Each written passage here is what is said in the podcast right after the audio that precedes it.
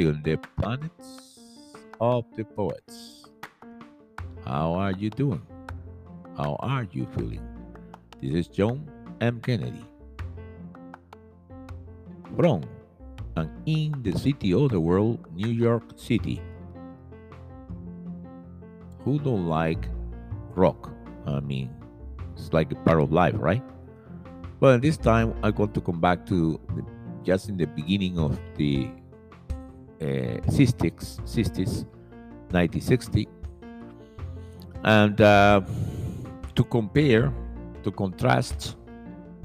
My friend, it's not my contrast. Uh, no, it's not my comparison, but there is a kind of uh, controversy when you when when people were were lovers of rock, they share the, the view of uh, of there were some kind of uh, competition between the Moody Blues and the Jethro Tull.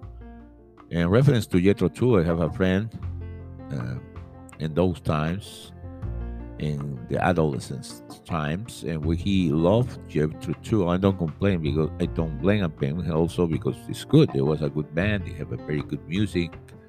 Um, Aqualung, for example and he was uh, enchanted by the group to the point that when he became father, the, his first song, I think he put him the name Jethro after after the name of the band, Jethro Tull. I like Jethro Tull, um, but I have some band before that was Moody Blues, and I think you know Jethro Tull had the flute, but Moody Blues had the flute too. Now, Jethro Tull uh, is the band that for me um, define a very principal moment, a defining moment, we can say, of the rock by itself.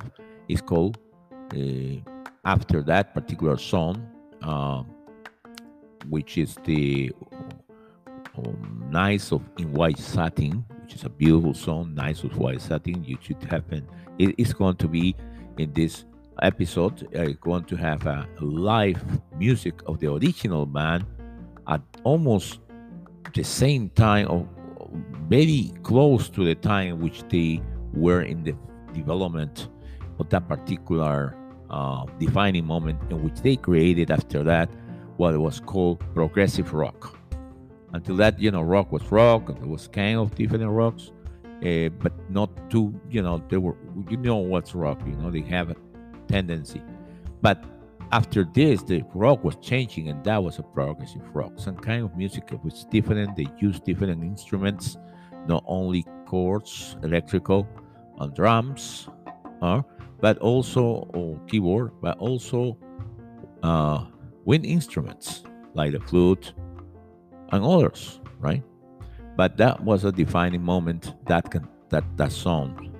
Um, and uh, uh, we want to see we want we want you want to taste that. But the uh, controversy or we say like the uh, the sides fans sided for uh, maybe Jethro Tull probably because Moody Blues didn't get the for some people didn't get the uh, didn't get the popularity that Jethro Tull gained through uh, you know, the their music. And, but Moody Blues were there. Now, the fact between this controversy, if there's one, between who was better band, that I cannot answer that. Who, which one is better, the, the best band? I can't. That's a matter of choice. If you like it, Moody Blues, you like it. If you like the Jethro Tull, you like it. Both they were progressive. Both sounds they play rock like crazy and both uh, both bands were able to to include different type of melodies. The harmony was incredible and of course the rhythm that create all this instrumentation was fascinating. And but i will tell you something. I can tell you by fact what was the band who was created founded first. And that was initially, you know, also in Birmingham, in England, 1964. I think three years or four years before Jethro Tull, Moody Blues.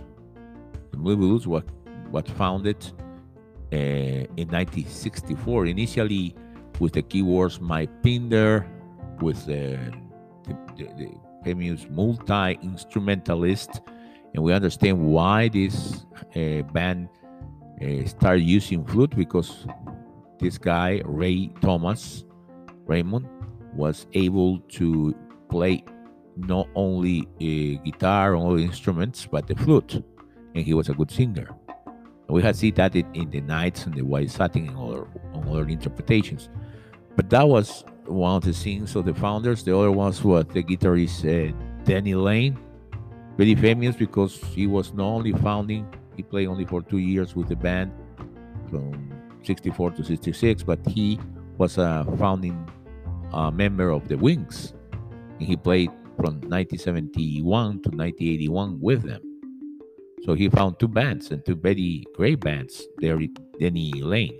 Now you had the drummer, uh, Graham Edge, and the basics, Clint Warwick. Uh-huh.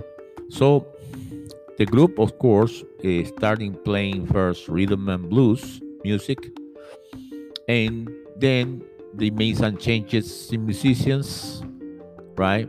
I believe he, the guitarist uh, Justin Hayward was added, and the basics John Lodge, um, who stayed for the most part of the band's classic era, which is considered up to the early 70s.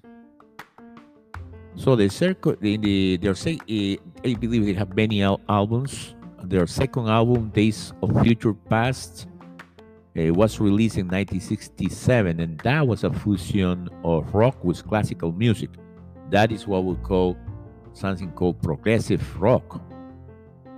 So, but they were the pi- pioneers, and that's why I'm saying um, maybe Jethro Tull was very good, and I don't deny it. But the ones that they start creating this mixed, rock could be uh, mixed with classical music, which was unthinkable at the time in 1967 uh, established them as pioneers in the development of art rock, or what is called then progressive rock. Now, art rock by itself is a uh, like progressive is a sub uh, genre of rock music, and that uh, kind of genre reflects uh, a challenging or avant-garde approach to rock, which is very deep, very experimental, modernist, and include unconventional elements. So basically, this move of art rock is inspired and aspire to elevate rock just as a thing as entertainment to a new level of artistic statement, which for that they try to uh, opt taking the approach of experimental and conceptual and abstract music. And that's what we call a rock. Now, uh, we see this band is not only art rock, it's not it's progressive rock. And that is a broad genre of the same rock in rock. Say we would say that that was developed in United Kingdom and also in United States. Uh, and we will say always through the mid to late 60s, peaking in the early 70s. In, in the first, they were referring at the progressive pop because they probably was outgrowing um, where we, you know, what was growing for people who know differentiate very well. It was not very well established at the time, pop and rock or pop rock or blues rock or something like that. And then, you know, King and other bands that progressed this uh, these uh, approaches into psychedelic bands. But whatever is the case, in days of the future past, uh, in 1967, it makes this band a pioneer in terms of how the the rock, the, you know, it became not only a simple circus or entertainment or music for dancing. It's not music for statements, for abstraction, for ideas, and mostly for our statements that it will uh, inspire generations. It has been described in this sense as a landmark and one of the first successful concept albums, The Days of the Future Past. Um, it probably is, I say, it's a concept album. It will intrigue you, but it's an album whose tracks, music, hold a, hold a larger purpose or meaning collectively than they do individually. So but the bands achieve this typically through a single central narrative or theme, which can be instrumental, compositional, or lyrical, right? So, for example, another one would say could be one of the Jimi, Jimi Hendrix experience. The whole uh, album, all this particular music that he have in that album, it, it will uh, be experience for the listening listener. And there are other albums as well, but that's the center uh, project that this band bring to the table. Now the group toured extensively through the early 70s, were very that were very popular. Um, and the 74 to 77 they paused we don't know why, but they think they took these three years of hiatus, of pausing, of resting. And even the founder, Mike Pinder, one of the founders, left the group a year after this. Uh, and they reform, um, replace, or replace this this guy by Swiss keyboardist Patrick Patrick Moraz, uh, just in 1978. So Patrick Philippe Moraz is a, uh, was a, is a sweet musician and also a field composer and, and a very no, noticeable songwriter. You know, uh, remember Pat, Patrick Moraz also was uh, uh, taking part, was a member of the Yes. All right. In the following decade, they took a more synth uh, signpost, right? Which is another surgery, but that's a surgery of a new wave music, which uses synthesizer as the domin- uh, dominant musical instrument.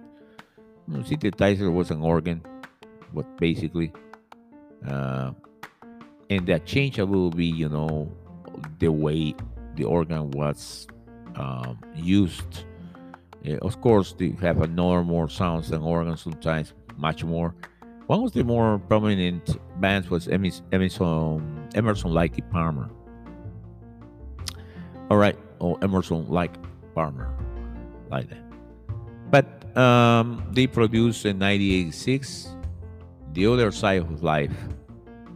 Um, I think it was um, one album, if not the 12th studio album of the Moody Blues. Uh, it was released by Poly- Polydor Records. Um, this album made in the first act to earn each of the of its first three top 10 singles in the United States in a different decade. But there were health troubles led to a diminished role to the founder Ray Thomas, the one who has mustache, mustache, was very famous for that. Uh, through the 1980s, so his musical contributions rebounded after Moraz departed in 1991. Thomas retired. Thomas retired from the band in 2002 the the the last album of this band was uh, the Christmas album, December in 2003. After after which they uh, diminished recording or didn't want to record any further albums. It seems. However, they continued to tour throughout the first decade of the 2000s and still reunite periodically for events, one off concerts, short tours, or cruises. Now, the Moody Blues' most successful singles include Go Now. Well, that song is composed by Larry Banks and Milton Bennett. It was first recorded in Jan- January 1964 by Bessie Banks, who later became associated with Moody Blues. As I would say, the Nights in White Satin for me a defining moment mu- song, um, which was written, written by Justin Hayward. Um, it was also featured in the album Days of the Future Past. When they were released a single in 1967, it reached number 19 in UK. Uh, but for me, it was a very nice, very nice song. It should be the number one. But through the years, it's one of the first one we always listen from that particular period of time. They have another one Tuesday afternoon in 1968. Uh, it's a single um, and also was presented in 1967 already in the Days of the Future Past. Um, you have Question, that's the, the, name of another song in 1970, uh, written by the guitarist still Justin Hayward, um, and was released, as I say, in, in, in April that year, 1970. It remains at, to, at today their second highest charting song in UK position number two and staying there for, for a time. Gemini Dream in 1981 it reached number 12 in US's Hot 100, as well as number one in Canada. So it was a very successful. The, the Voice is another title, um, second release of, of, the, of the Moody Blues in 1981, the album Long Distance Voyager we have a very good success becoming top 40 hit in the Billboard Hot of 100 and pick up to the number 15 on October of, of, that, of that year 81. Also, the Your Wildest Dream in 1986 is a single in 1986, um, also written by Justin Hayward. And they were releasing this as a single in 1986, uh, and also in the album The Other Side of the Life. The band has sold 70 million albums worldwide. 70 million albums, which include 18 platinum and gold LPs. They were included into the Rock and Roll of Fame in 2018. There's so many other things that we can learn from this band but it's better to learn by really uh, listen to the music. This music uh, that you would listen was uh, on a program uh, a lot um, on live in in France, in Europe, France. It was um, in a, a program by the Office of the radio, radio uh, Television France, France, Francois, France, Français. This is the old RTF. It's more, it's the radio diffusion, radio diffusion television from French. French, the Office of Radio Division and Television of France. That's what it is, or something like that. And this particular uh, songs in which um, there are um, um, there are remasters, of course, a remaster to sound better was uh, alive live in this French TV program in July 1967. It was that time. The first song you will listen is Tuesday Afternoon. The second song, Nice in White Satin. The, the the defining moment song for progressive rock and art rock. Um, the number there is Legend, Legend of a Mind. Four is Bye Bye Bird. Five, fly me high. Six is I got a dream. Seven, a beautiful dream. Eight, don't let me don't let me be misunderstood, which was a very good song. It's, it's a very good song. You all of these are very good songs, but this one uh, are excellent. Nine, Peak Hour, and ten, again, they uh, do this one more time. I believe it's nice and white satin. Um, and so I hope you like this particular Moody Blues concert on that particular live TV. Um, and with me to the next episode here in podcast Poemarium. So, the Moody Blues live at ORTF French TV, July 1968. Bye bye. Enjoy.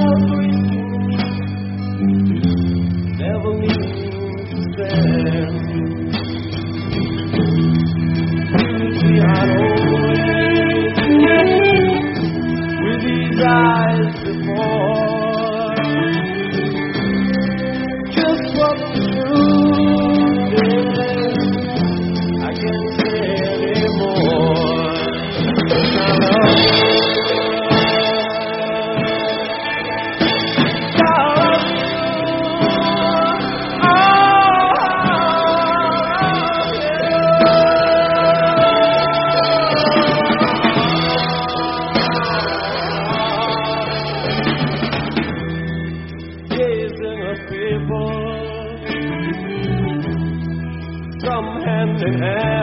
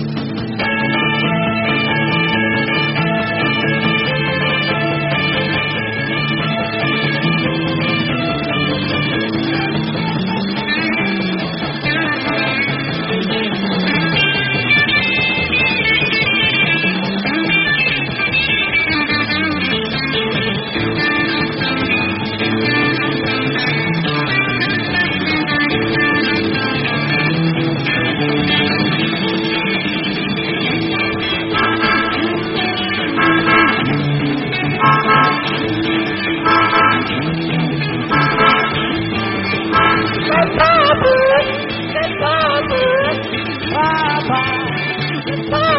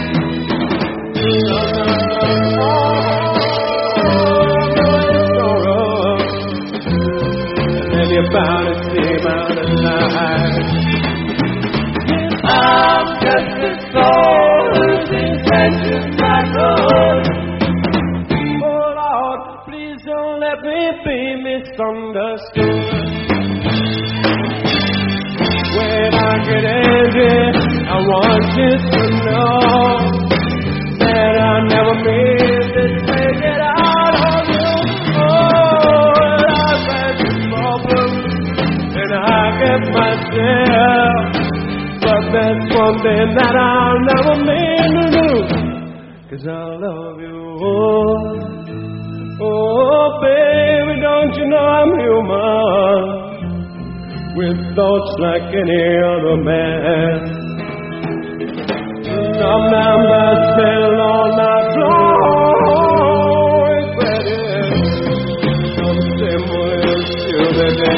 Ram.